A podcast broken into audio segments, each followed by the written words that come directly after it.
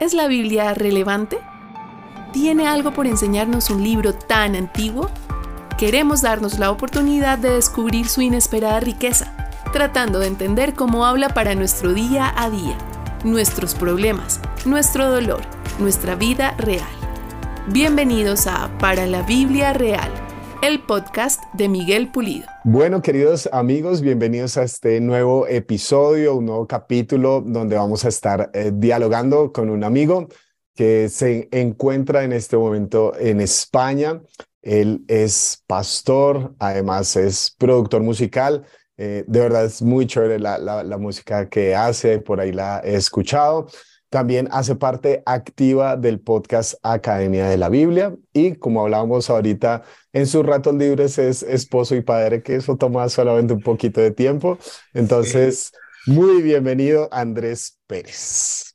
Muchas gracias, Miguel. Un placer estar aquí contigo y conocernos, porque yo te había visto alguna vez por Twitter, eh, Instagram, pero no habíamos podido compartir un rato juntos, así que genial estar contigo.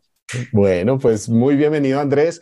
Eh, como te comentaba, mi idea al invitarte en este tipo de espacios es porque eh, eres una persona que, ama la iglesia, que está activamente eh, pendiente de tantos retos y desafíos de, dentro de la iglesia.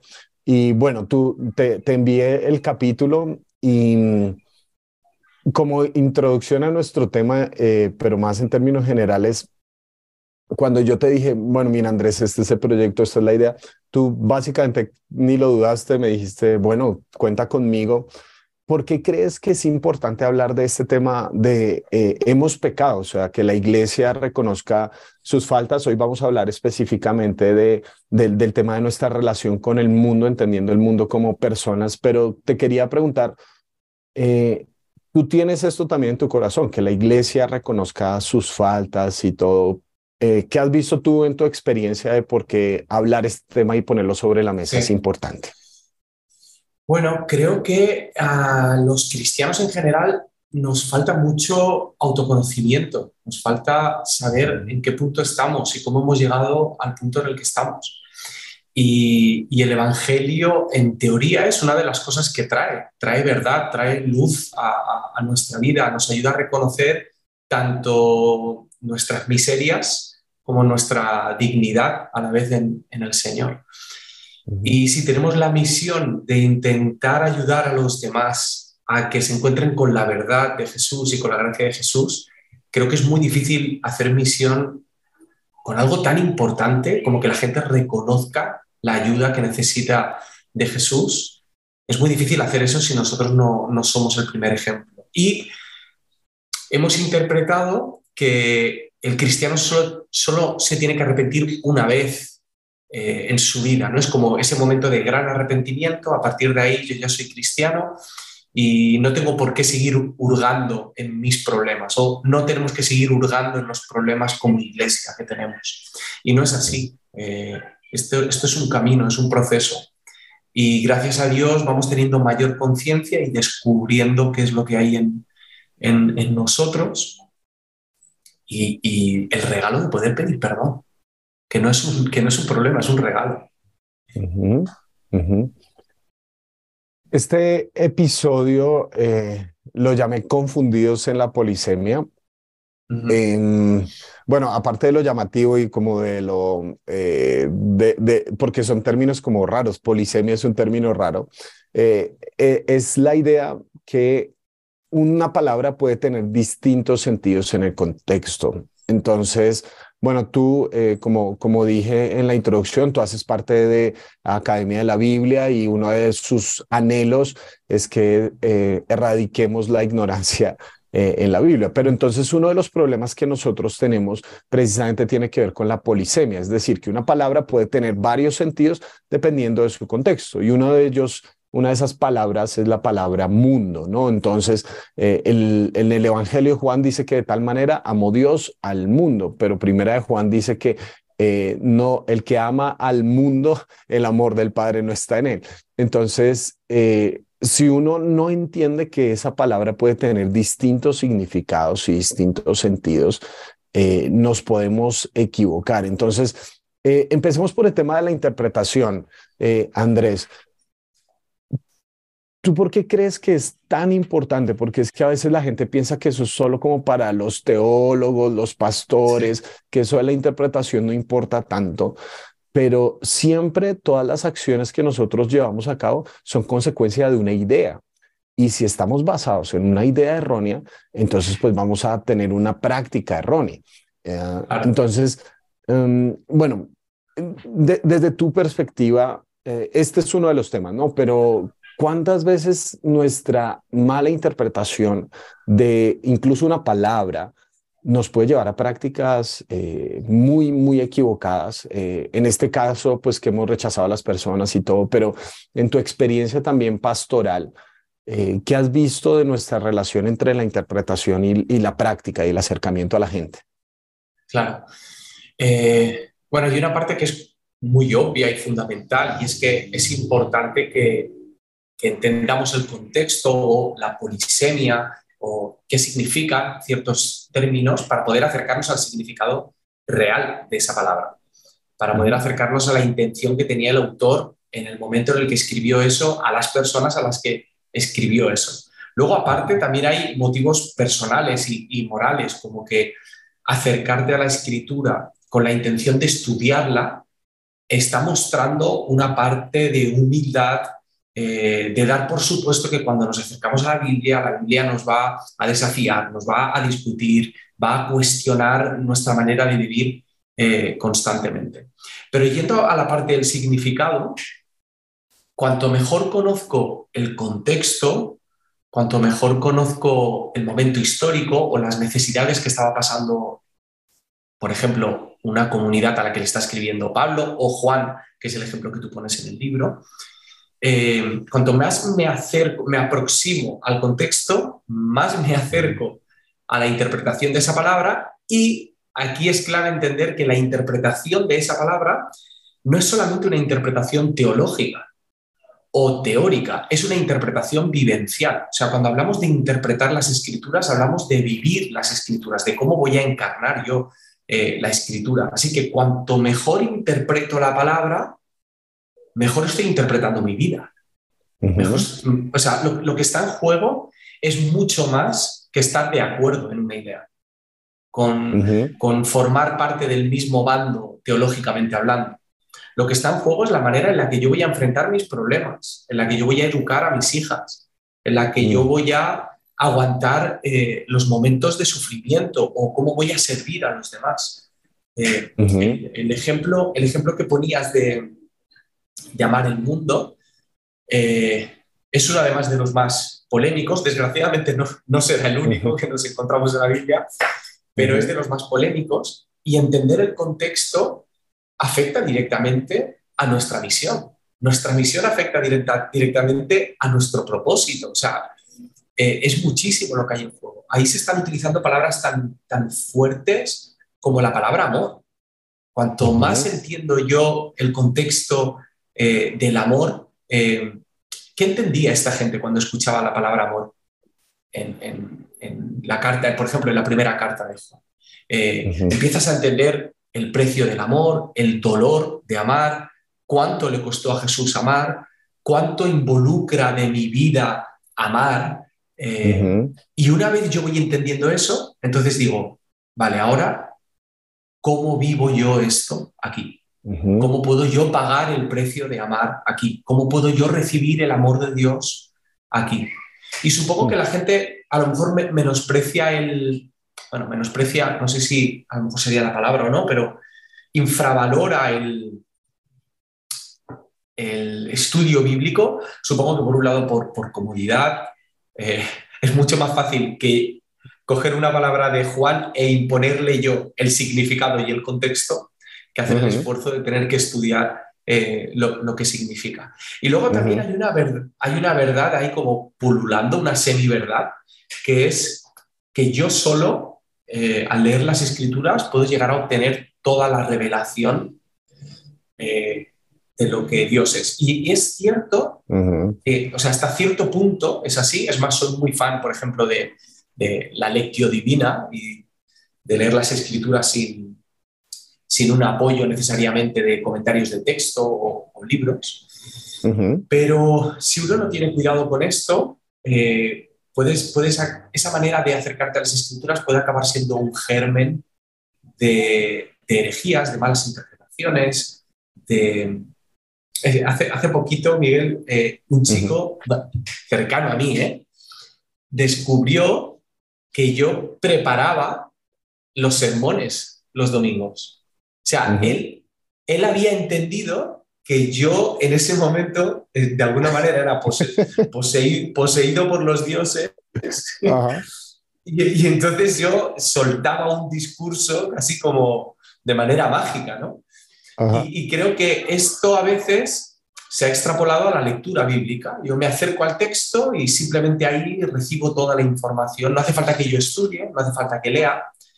Ojo, no estoy haciendo aquí un, un, llamado a que todo el mundo tenga que estudiar teología, cuestiones así, no, no, se trata de eso, sino de ir dando pasos a la hora de estudiar las escrituras según vamos pudiendo, según la vida nos lo, nos lo permite. Eso, eh, en uno de los episodios hablábamos con Santi Benavides y él hablaba de esos versículos horoscoproféticos que muchas veces la gente, ¿sabes? Se acerca como, Señor, ¿qué tienes para mí en el día de hoy? Y, ahora en cualquier lado y, ya, ah, bueno, el Señor me dijo que... Eh, y, y, sí, o sea, eh, como tú dices, no, no estamos tratando de ninguna manera de decirle a la gente como eh, todos tienen que ser teólogos y lo mínimo para predicar tienes que tener un doctorado en teología, ni mucho menos. Yo, yo Miguel, yo, yo no soy teólogo. Yo no he estudiado teología. Pero preparan los sermones, pero los preparan. Exacto. Em, empezamos por ahí. O sea, yo no soy teólogo, pero soy un apasionado de, la lectura y tengo la, inmensa suerte y bendición de estar rodeado de gente que sabe muchísimo más que yo. Claro, ¿no? y es que ese es el tema comunitario. O sea, de todas formas, hay muchas ocasiones donde yo antes de mandarla delante de la gente, yo le, le pregunto a, a, personas de confianza, oye, ¿tú qué piensas de eso? O sea, tengo esta idea, estoy cerca de decir una herejía, o sea, el tema comunitario también es importante porque se para uno y va diciendo cualquier cosa allá adelante y, y, no, pues uno también necesita la iglesia y la comunidad precisamente para orientarlo a uno, para contenerlo a uno en muchas ocasiones, eh, pero lo, lo, lo que queremos mostrar es la lo importante que pasa a ser, lo que pasa es que nosotros eh, tal vez venimos, eso viene muy de la mentalidad griega que dividimos la vida entre eh, cosas espirituales, seculares y todo. Entonces pensamos que una cosa son las ideas y otra cosa es la práctica. Y, y, de hecho vivimos en, en, culturas y en contextos donde eh, si tú le preguntas a cualquier político colombiano o incluso yo creo que español si creen en Dios, es probable que muchos te digan, sí, sí, yo creo en Dios y todo, y terminan en unos escándalos de corrupción de la más alta proporción. Entonces, como que una cosa son las ideas y otra la práctica, hemos divorciado esto, pero al final de la historia, toda práctica, así no lo digamos, está fundamentado en una idea en una idea que subyace. Entonces, si empezamos a hablar ciertas cosas y empezamos a compartir ciertas ideas, pues vamos a tener una práctica. Eh, en este episodio hablamos específicamente del concepto del mundo, ¿no? Entonces, dentro de las dentro de la gama de posibilidades de este esta palabra está el mundo como la creación, todo lo que Dios creó, eh, pero también está el mundo como las personas, como los seres humanos, y hay una acepción importante de la palabra, y creo que ese es el punto, es, es el sistema de pecado. Y, contra eso sí son muy fuertes los autores que dicen, no amen al mundo. Y, no se refiere a las personas, sino al sistema de pecado. El problema, creo yo, y no sé si lo, lo ves de la misma manera, es que por aislarnos de ese sistema de pecado que seguimos pensando que está fuera de la iglesia, como que la iglesia es una especie de burbuja, y nos protegemos de eso, en muchas ocasiones lo que hacemos es aislarnos de la gente. O sea, que, que la iglesia es como el, el, lugar aséptico donde nos libramos de toda esa mancha de lo que es el mundo. Y, y por eso lo llamé confundidos en la polisemia, porque claro, yo creo que debemos guardarnos del sistema de pecado, no creer que ese sistema de pecado está fuera de las paredes de la iglesia, porque es algo con lo que todos nosotros luchamos interior y personalmente e individualmente. Eh, pero a veces nos hemos aislado de la gente. Y entonces, bueno, no te juntes con los del mundo, eh, sí. como si hubiera gente de otro lado, pero bueno, eh, no te juntes con los del mundo. Eh, y, tenemos este tipo de lenguajes que, que reflejan precisamente como tú decías. que le fallamos a nuestra misión y a nuestro propósito como iglesia. Entonces, ¿por qué consideras que hemos alimentado tanto esta, como esta burbuja eclesial de, protección y de alejarnos de la gente? Eh, creo que podemos ir excavando y llegando a de, algo más superficial a algo más profundo o de algo más evidente a algo más sutil. Creo que lo más evidente es que es cómodo crear una burbuja. O sea, al final tú, creas tu espacio y no tienes que convivir con la tensión que hay entre el reino de los cielos y los reinos de este mundo. Así que no tienes que hacer, por ejemplo, el esfuerzo de empatizar, no tienes que hacer el esfuerzo de entender a las otras personas, no tienes eh, ni siquiera que sentir compasión o acercarte al dolor de los demás. Tú estás en tu lugar, desde allí haces como que como que realmente te preocupa el mundo, pero tú estás en tu burbuja y, tus acciones dicen completamente lo contrario. Entonces creo que hay una parte de comodidad y si seguimos eh, hacia abajo, veremos que a lo mejor eso está fundamentado en el miedo. Hay miedo a perder creyentes, miedo a que se pierda nuestra cultura eclesial, hay miedo a que las cosas cambien. Y si somos iglesia desde el miedo, no somos iglesia. O sea, la, iglesia no puede vivir desde, desde esa posición. el miedo nos lleva a, intentar manipular o a intentar controlar. Em, cada día salen más escándalos de abuso de poder, cuestiones así em, súper dolorosas para la iglesia y, para las víctimas que sufren esto principalmente. y, y cuando se ven estas expresiones de poder, en, un intento por tener, y entiéndeme por favor, que me entienda la gente, de, tener mm. misericordia y de saber por qué creo que esa persona ha hecho esto, yo creo que en el fondo hay un, miedo terrible. Hay un miedo terrible a que las cosas no salgan eh, como él piensa que deberían salir porque serían lo mejor, o eso cree él, ¿no? Entonces, por miedo a perder esa seguridad, acabas, acabas controlando y acabas convirtiendo la iglesia en una burbuja de la que nadie puede salir para poder mm. eh, evitar el momento de enfrentarte al miedo, etc. Y mm. creo que si seguimos excavando, o sea, tendríamos la comodidad, tendríamos el miedo, perdóname. Tranquilo. Y, y en el fondo, creo que hay una muy mala teología acerca de lo que es la santidad.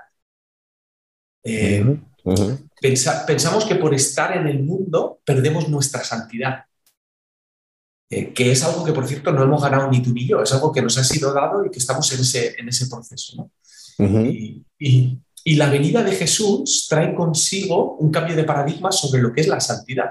Jesús demuestra que la santidad es más fuerte que el pecado y que mezclarse con pecadores no va a disminuir su santidad. Es más, su santidad va a influir en los pecadores.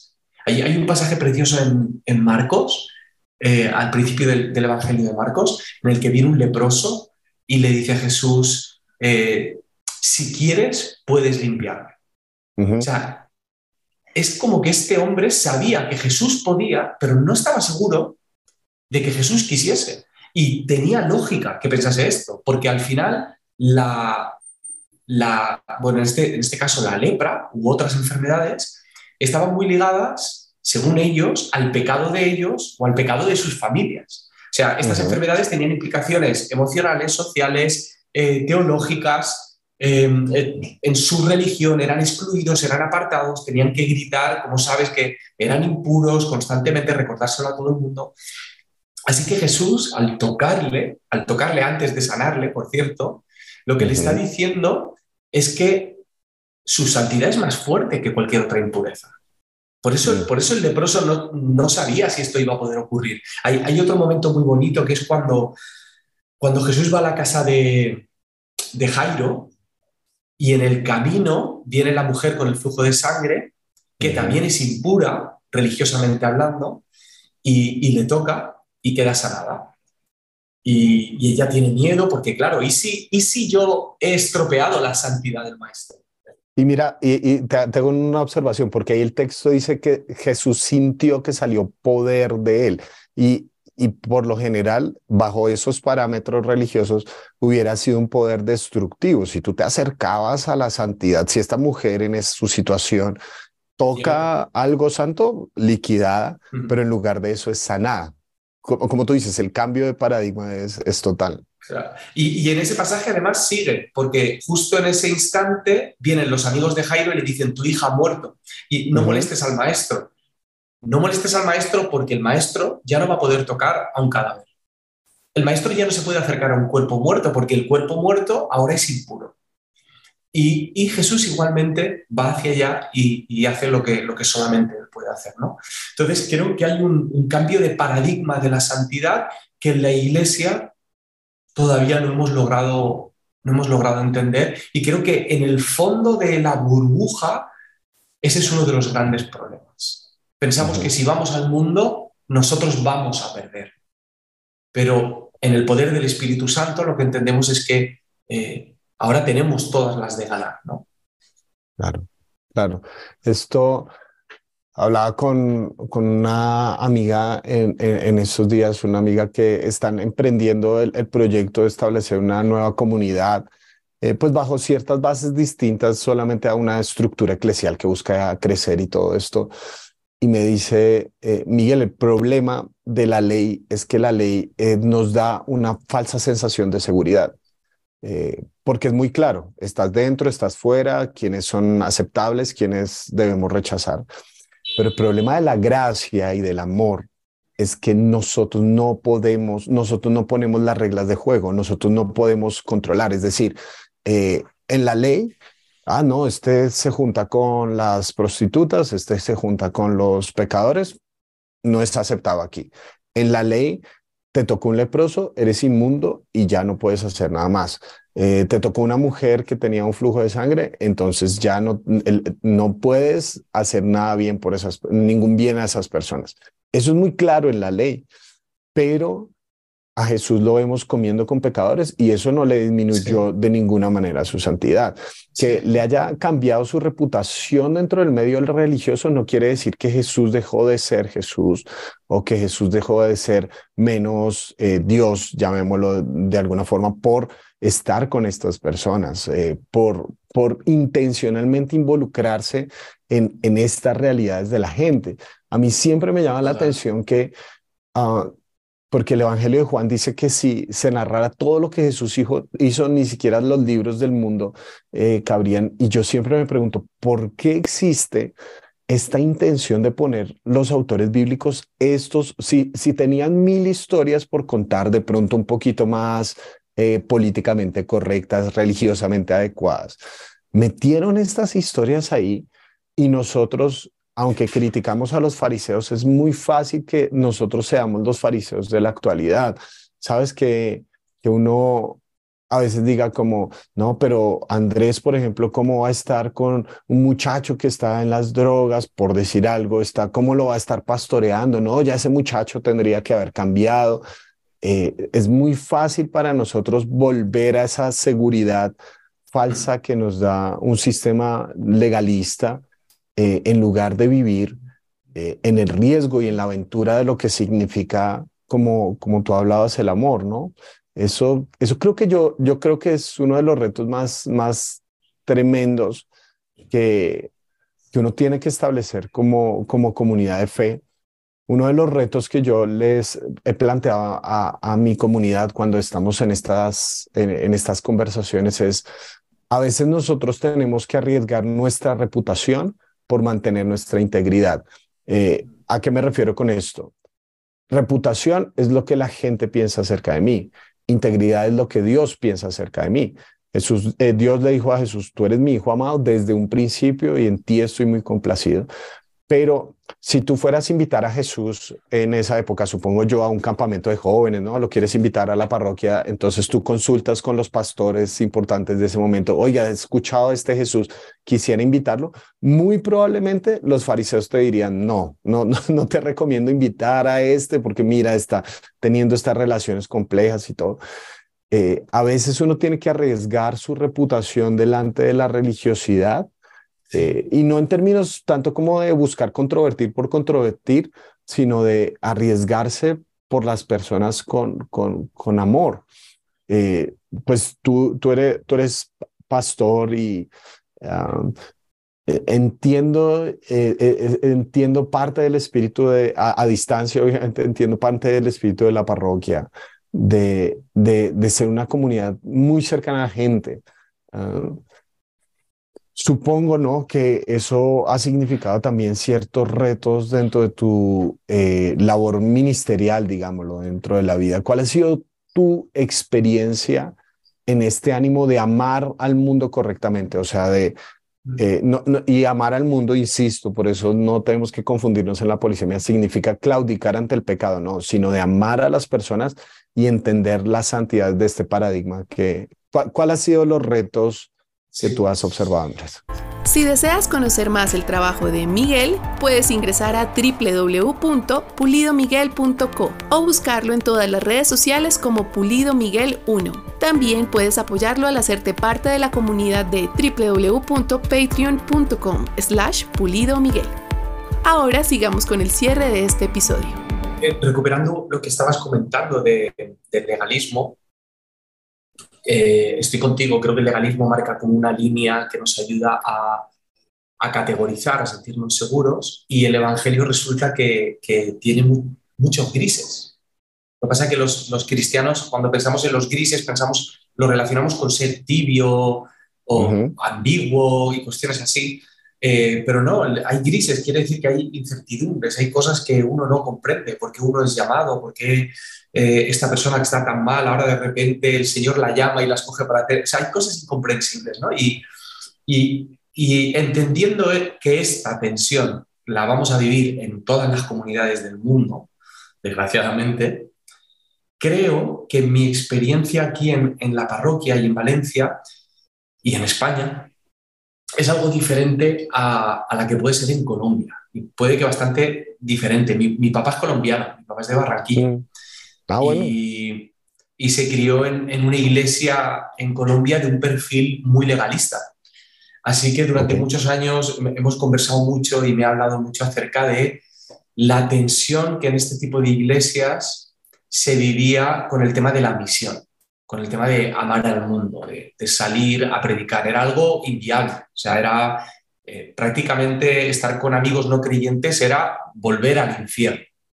Eh, entonces era, era muy complicado. Pero en España creo que no nos ha quedado otra que amar al mundo, en el, mejor de los sentidos, porque, porque no, nos ha dado tiempo a construir una cultura evangélica. No, nos ha dado tiempo a tener una burbuja, o al menos no una burbuja tan potente como puede ser, por ejemplo, en, Estados Unidos. ¿no? Eh, creo que, por, ejemplo, en países como Estados Unidos o eh, Colombia, eh, el tema de la deconstrucción tiene mucho más peso que en España, porque en España no ha llegado a instaurarse como una religión oficial o culturalmente aceptada.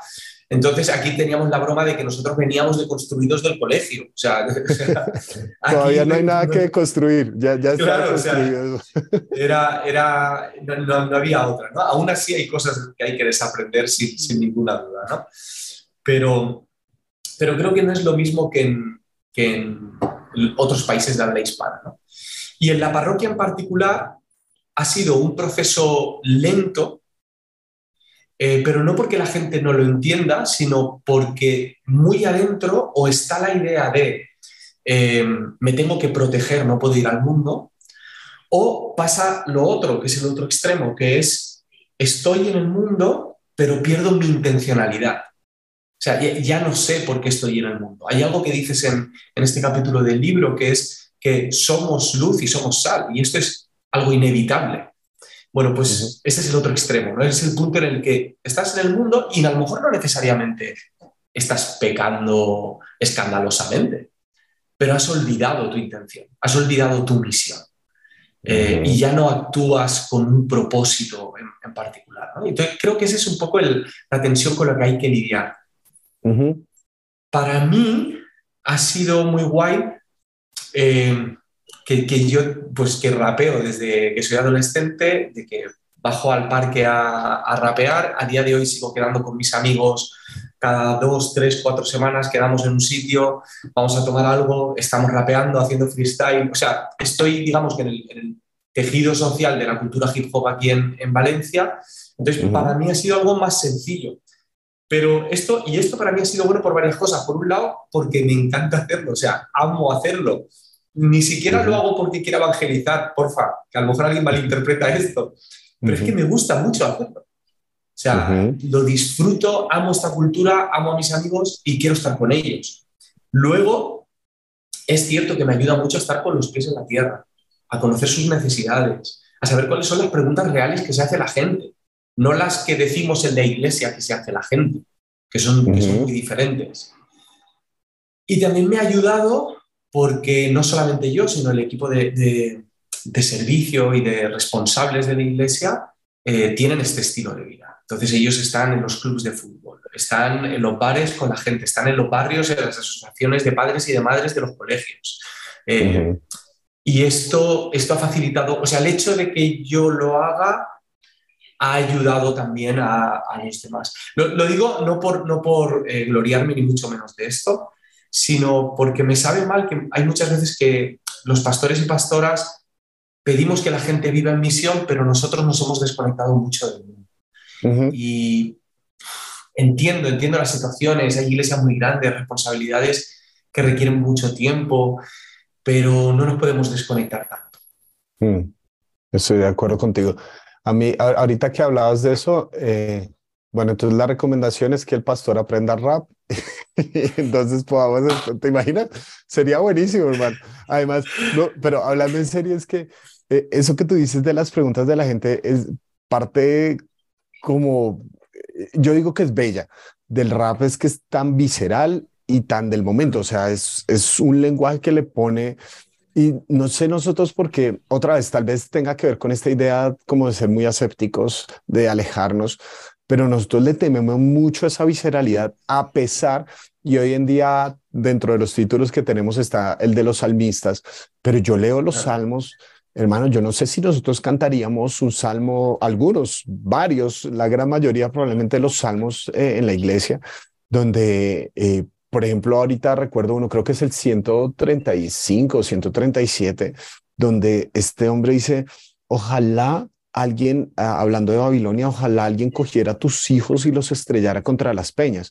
Entonces uno dice, pero ¿qué es esta? O sea, no, no deberíamos ser amor y todo, pero es que en una situación emocional tan fuerte, de tanto dolor, tú no te expresas como, bueno, Señor, igual confío en ti. No, o sea, uno tiene que sacar eso y dentro de la cultura tenemos esa clase de expresiones. Lo que pasa es que ah, a veces nosotros ah, nos editamos con mucha facilidad y, nuestras culturas tienden a ser precisamente eso otro, ¿no? Ese otro extremo. Eh, entonces me, me, parece muy importante, eh, bueno, obviamente tú sabes mucho más de la cultura rap porque estás metido en eso, pero, pero creo que tiene, por ejemplo, ese elemento de, de la visceralidad de la gente, cómo está viviendo, no sé, las crisis económicas, sociales, las, las, preguntas, por ejemplo, en, en, un país como España, con los refugiados, todo lo que implica recibir a migrantes y entonces justicia, nuestra comodidad, en fin, un montón de preguntas que de pronto eh, en, la gente no se está haciendo la pregunta necesariamente de, bueno, pero entonces, ¿cómo entendemos adecuadamente la omnipotencia de Dios en relación con su soberanía a la luz de no? O sea, la gente pronto no. Entonces, esta cultura de diálogo es muy importante, Andrés, porque nosotros por lo general tenemos mucho la cultura de monólogo, o sea, nos paramos y, lo, y estoy absolutamente seguro, lo hacemos con todo el amor y la mayor intención, pero no hemos escuchado las preguntas no hemos escuchado las preguntas de la gente, sino simplemente le decimos a la gente, vean, es esto y así tiene que ser, y, y, no hay oportunidad a veces de, de contraargumentar, de decir, pero yo no estoy de acuerdo con eso o lo que sea, sino, sino mandamos las ideas y mucha desconexión lastimosamente de la realidad, ¿no es cierto? Sí, sí, sí, sí, no, totalmente. Habría que replantearse qué tipo de estructuras, qué tipo de, guías podemos crear de conexión constante con la gente.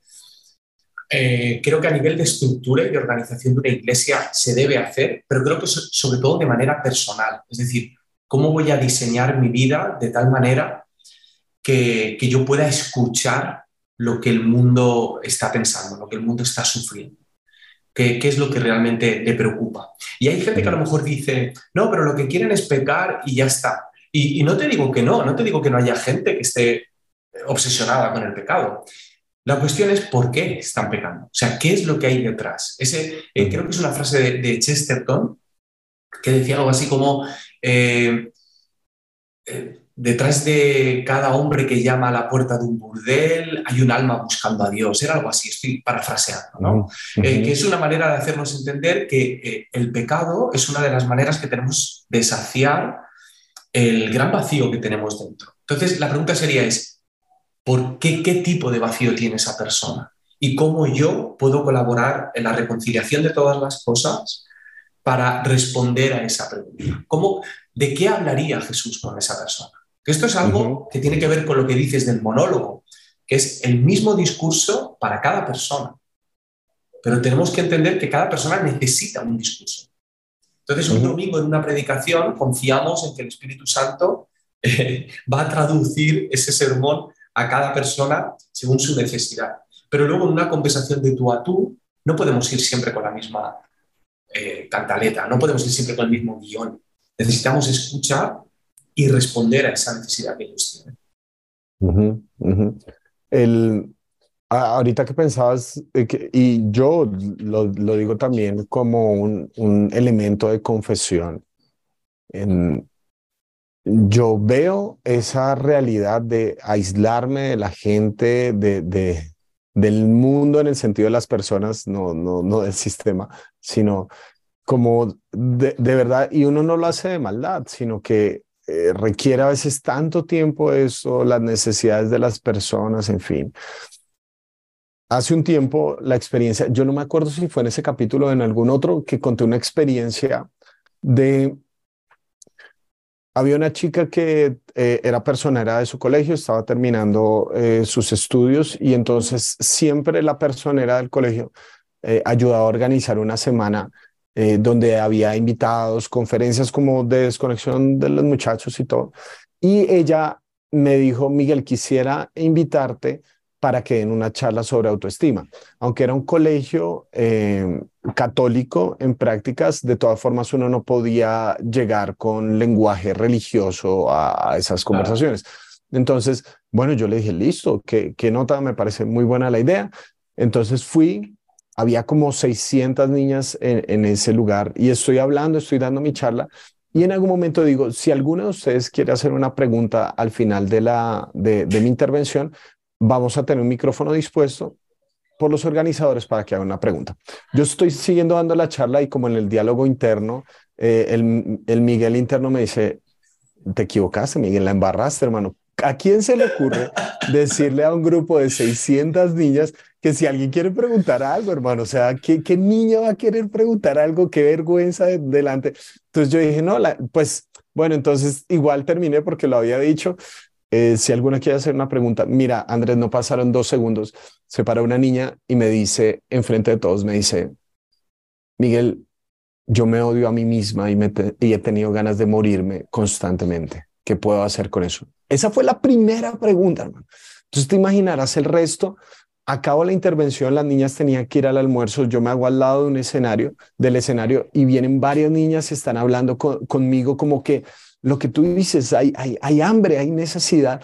Y en algún momento, en medio de varias preguntas y conversaciones, una de las niñas le pregunta a la chica que me invitó, le dice, oye, pero ¿dónde dan estas charlas?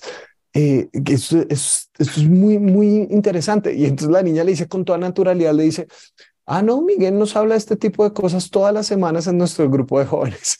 Y entonces yo dije, interesante, o sea, para ella eso era cotidiano, ¿sabes? Que, que escuchar que alguien la ama, escuchar que es valiosa para alguien, escuchar que alguien entregó todo en su vida por ella, para ella es normal, pero para el resto de gente no. Y en ese día yo me hice la promesa interna de, yo no quiero dejar que esto se quede solamente aquí adentro, porque a veces la costumbre nos lleva muy fácilmente a la insensibilidad, que escuchamos esto y escuchamos esto y, y fuera de esas paredes de, de, nuestra religiosidad hay un mundo hambriento y sediento. Eh, entiendo que nos querramos aislar como del pecado y la maldad y todo esto, pero a veces en, ese, en esa iniciativa, eh, ¿cuánta gente necesitada está clamando por, por un cristiano que venga y por lo menos escuche sus dolores y, y eso puede hacer la diferencia eh, en su vida, ¿no? Estaba, estaba pensando ahora que dices esto en cómo ahora como que tenemos el oído más afinado a las necesidades que menos implicaciones nos exigen. O sea, nos es mucho más fácil entender lo que está pasando en tal y tal país que está viviendo una catástrofe natural o que está viviendo una crisis económica o política. Estamos totalmente conectados a todo lo que ocurre en el mundo, pero hemos perdido la capacidad de escuchar los problemas de la persona que tenemos enfrente de nosotros. Porque escuchar el problema de la persona que está enfrente de mí requiere mi atención, requiere mis emociones, puede llegar a ser drenante y requiere que yo haga algo por esa persona. Mm. Es mucho más fácil preocuparte por las cosas que, están ocurriendo lejos. Y, creo que, los cristianos deberíamos ser los primeros en abanderar el, diálogo y la conversación y, y, el estar callados. Que es irónico que lo diga yo, que estoy en el podcast y que estoy aquí ahora mismo hablando contigo y predico los domingos pero, pero tengo que aprender a estar callado cuando estoy conversando con mis amigos y escuchar. Andrés, termino con una eh, idea porque pues siempre mi, mi propósito con el libro es ojalá nos evaluamos, pero terminemos en esperanza. Como tú decías, el, el, perdón y el arrepentimiento es un regalo, es un regalo de Dios diciendo, ya no sigan caminando para allá porque hay, hay algo mejor para ustedes, ¿sí? Como pensaba en, Jeremías donde dice, yo tengo mejores planes para ustedes, yo tengo algo mejor para ustedes. Entonces, por eso siempre me gusta terminar cualquier conversación que tenga eh, en, ánimo y en esperanza. Creo que una de las cosas buenas que poco a poco ha estado cambiando eh, y, que siempre hemos querido desde nuestro, nuestro lugar de influencia, entiendas el pastorado o algún tipo de plataforma de ese estilo, es implantar la idea que la iglesia no es franquicia de unos pocos escogidos, ¿no? Entonces el que predica, ese sí es el misionero, el que ah, hace sanidades, el que hace, mira, esos sí son los importantes, ellos sí están en toda la experiencia sino que cada vez más se están levantando estos murmullos de esperanza de gente que está entendiendo que, que su vida, que su trabajo, que el día a día, el muchacho en la universidad está prestando su atención a otros chicos que tienen ansiedad y depresión. Eh, y parte, yo sé, de tu anhelo ha sido como implantar esta idea de, venga, adoremos a Dios por fuera de las paredes de una iglesia. Ah, entendamos que la misión no es solamente llenar esto, sino la, la misión es esparcir gracia, esperanza, ánimo a este mundo necesitado. Cuéntame dentro, dentro de seguramente muchas, pero ¿cómo estás viendo que, que está cambiando esto? Sí, eh, tú hablabas de, de, tu papá y que seguramente está muy marcada esta idea como que eh, los pastores, los misioneros, solo ellos, pero cada vez se está expandiendo más y creo yo entendiendo muy adecuadamente el texto bíblico donde dice que todos somos sacerdotes. Eh, entonces, de, todos nosotros estamos eh, en misión constantemente. Todos nosotros somos misioneros. Es parte del paquete de seguir a Jesús. Eh, tú eres seguidor de Jesús y eres misionero, no es como otra cosa. Entonces, ¿qué, ¿qué has encontrado dentro de tu labor que te anima, que te inspira de gente que está amando al mundo, que está eh, involucrándose eh, en el mundo, llevando y viviendo y encarnando la esperanza del mensaje del Evangelio? Pues en los últimos años he visto una mayor comprensión y aceptación de la idea de, de la vocación, de que Dios te ha llamado a tu trabajo y tú en tu trabajo no solamente tienes la misión, sino que además tienes la oportunidad de seguir experimentando el amor de Cristo y, de seguir teniendo esta revelación. Hay un, hay un librito, si no me equivoco, se llama El hermano Lorenzo, me parece que se llama así el libro. Es un libro muy, muy pequeño de un, de un, eh, un monje que trabajaba eh, cocinando y cosiendo sandalias en un, en un monasterio. Y en este librito habla mucho acerca de esta idea, de cómo estar conectado durante el día, durante tus tiempos de vocación, de enfoque, de creatividad, eh, de trabajo, de esfuerzo físico, cómo estar conectado con la presencia de Dios, pero a la vez sirviendo al prójimo. Y creo que está habiendo una mayor comprensión de esto eh, y, le atribuyo todísimo el mérito al Espíritu Santo, porque luego eh, reviso a lo mejor el calendario de enseñanzas de la parroquia o veo lo que han estado predicando otros amigos y digo, tampoco es que se haya hablado tanto de este tema, pero la gente está más consciente de esto. Creo que en parte es porque te hace más feliz. O sea, eh, eh, estar en misión no es una carga. A veces tardas en, pensar esto y por, y por eso a veces sale a cuenta tener asalariado a un pastor y que él se encargue del trabajo y del esfuerzo pero luego cuando estás en misión descubres que la misión te retroalimenta, o sea, que es, que es beneficiosa para el alma, que te hace sentir un propósito eh, en el camino, que estás cumpliendo con lo que has sido eh, llamado. Y esto creo que, creo que está ocurriendo, por lo menos en España, en el mundo universitario. La gente está siendo más consciente de esto. Se están creando otro tipo de iniciativas, de formatos y espacios para compartir la fe y ya no se tiene tanto miedo a esta idea de, de la santidad, o sea, voy a, voy a romper mi santidad por estar en el mundo. Hay un, hay un pasaje, ahora que has dicho, has mencionado antes Jeremías, eh, en Jeremías 1 es el momento en el que Jeremías escucha la voz de Dios, le dice, antes que nacieses te santifiqué y te llamé para, para que fueses profeta a las naciones. Y qué bonito que en este versículo hay una relación íntima entre la santidad y la misión. O sea, yo te he escogido, yo te he apartado, yo te he cuidado para que hagas esto. Y si es cierto que a veces la santidad requiere no hacer cosas, abstenerse de cosas, ese no es el fin de la santidad. Ese es el medio para que tú luego puedas hacer lo que tienes que hacer, que es seguir compartiendo el amor de Dios a, mm. todas las naciones. ¿no? Mm.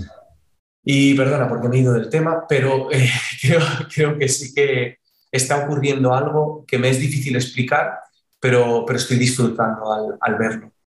Qué bueno, qué bueno. Pues Andrés, creo que esa es una excelente forma de cerrar este espacio. Te agradezco, hermano, por tu tiempo, por tu disposición.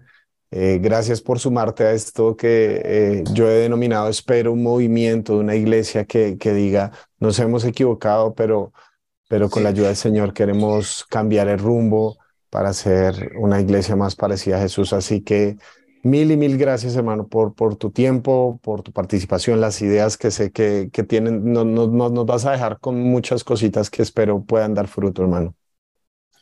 Miguel, gracias a ti porque tú has sido el que ha empezado estas conversaciones.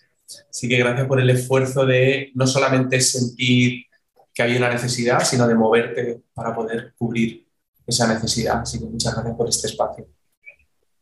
Bueno amigos, entonces nos escuchamos en el próximo episodio y como siempre les enviamos un gran abrazo. Chao, chao. Gracias por escuchar este episodio para la Biblia Real.